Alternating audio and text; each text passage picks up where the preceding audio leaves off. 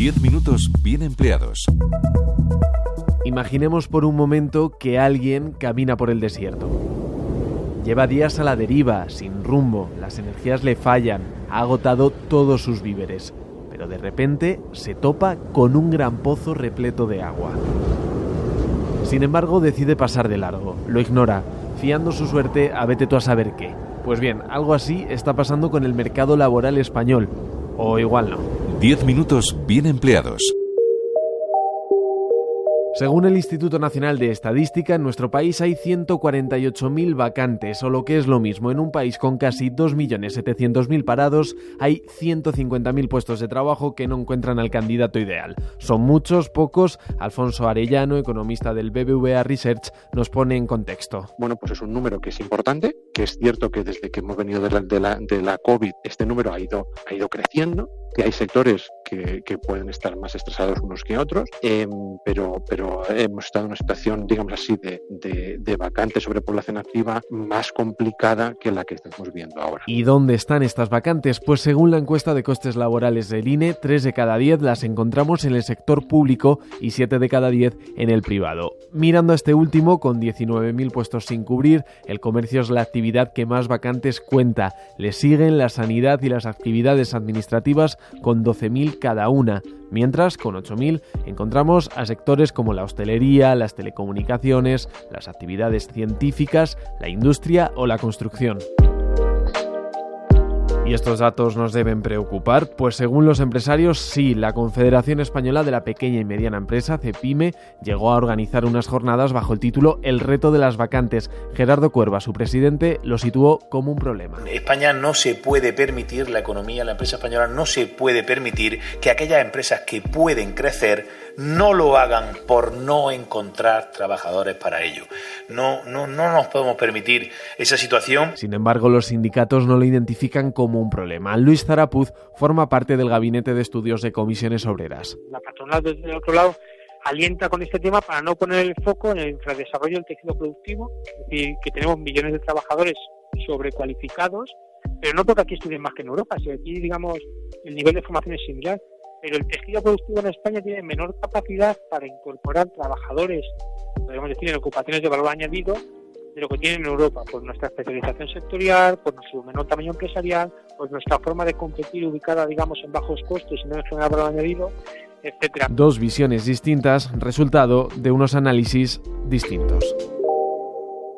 Vamos a poner de ejemplo a uno de los sectores que más se está quejando de la falta de mano de obra, la hostelería. José Luis Izuel es presidente de su patronal. Puesto tenemos deberes que hacer y que estamos empeñados en construir un empleo pues, pues, pues, pues, seguramente de más calidad, un empleo más prestigiado socialmente y ahí estamos en esa labor. O sea que, en fin, muchos deberes, pero muy convencidos de que, de que el empleo en la hostelería de, va a seguir subiendo, va a seguir creciendo y, y bueno, y vamos a intentar... Eh, ser un sector más atractivo. Según la encuesta de costes laborales del INE, la hostelería tiene unos 8.200 puestos sin cubrir. Es el doble que hace cuatro años, antes de la pandemia, aunque solo representa el 5% del total. Sin ninguna duda, o sea, nos cuesta incorporar gente, especialmente gente formada, eso ya es eh, para nota. Ahí está uno de los argumentos de peso que ponen sobre la mesa los empresarios. No se cubren los puestos porque la formación de los candidatos no se ajusta a lo requerido. Alfonso Arellano, BBVA Research. La visión un poco del empresario que te dice, oye, mira, el problema no es que yo tenga parado, sino que yo necesito un tipo específico de trabajador. Y ahora, cualquiera de esos 2.700.000, si cumple la condición, yo me lo quedo. Ahora, si no lo cumple, pues, pues me da igual que haya 2.700.000 o, o, o haya tres. Una visión que los sindicatos no compran. Oye, es que yo con esta formación, yo exijo o yo querría tener un salario mayor, con lo cual no me interesa trabajar en, en, España y entonces me voy a Alemania. Entonces ahí tenemos un poco la otra visión, que es la visión del, de, de, los sindicatos, donde dice, bueno,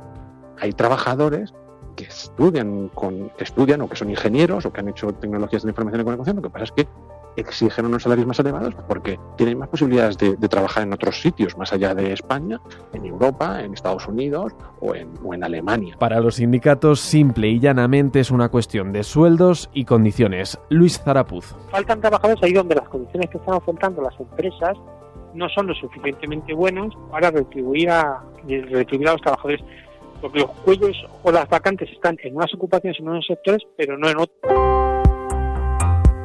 En el caso de la hostelería, estamos ante el segundo sector peor pagado según estadística. En 2022, los últimos datos disponibles, el sueldo bruto mensual fue de 1.389 euros. Si resulta que en un puesto de hostelería te pagan menos y en el de te, pagan más, la gente se mueve y, la que queda, sin o la que queda sin cubrir es que está ofertando peores condiciones porque si no si de verdad tuviese un problema real lo tendríamos mucho más, es decir, no sería, serían más sectores, en todos los, no, no, no, o sea, cuando miro los datos oficiales no, no responde a ese, a ese patrón. Alfonso Arellano, economista del BBVA Research, suma un factor más, cómo está cambiando la población. Hay colectivos en la hostelería o en la restauración que dices, bueno, ¿es un problema de cualificación? Pues a lo mejor no. Esto también ocurre en la construcción, está ocurriendo también en la construcción.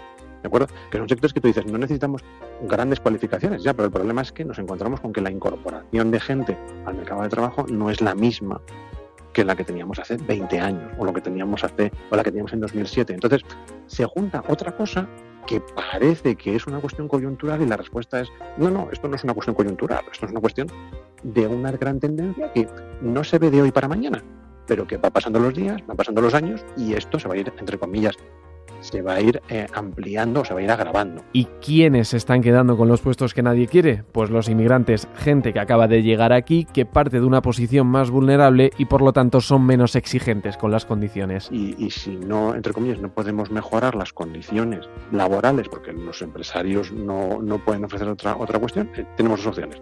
O dejamos la vacante o buscamos fuera de nuestras fronteras. Es decir, al final, al final aquí podemos tener, podemos tener una situación que ya no está afectada por la educación o por la formación, sino porque nuestra estructura demográfica está evolucionando y, es, y vamos a tener que ajustarnos a ella. Hasta ahora hemos tomado el ejemplo de la hostelería, pero ¿qué ocurre con otros sectores, los de alto valor añadido? Nuestro compañero José Luis Dueñas ha puesto la lupa sobre uno de estos sectores.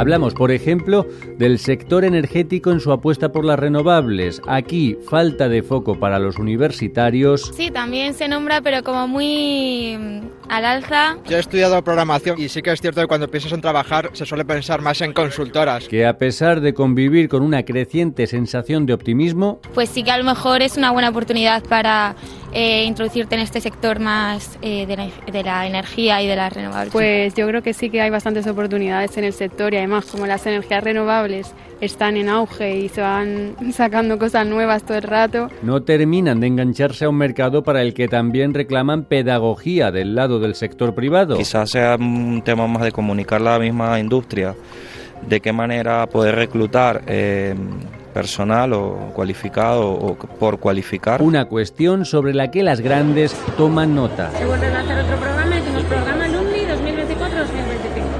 Hay que tener, estar mínimo eh, normalmente en Con eventos para acercar la filosofía de empresa y la potencia de una industria donde el boom de proyectos ha disparado la búsqueda de profesionales. Estas acciones que realizamos están muy enfocadas a que conozcan el sector energético, porque yo creo que es uno de los grandes desconocidos. ¿no?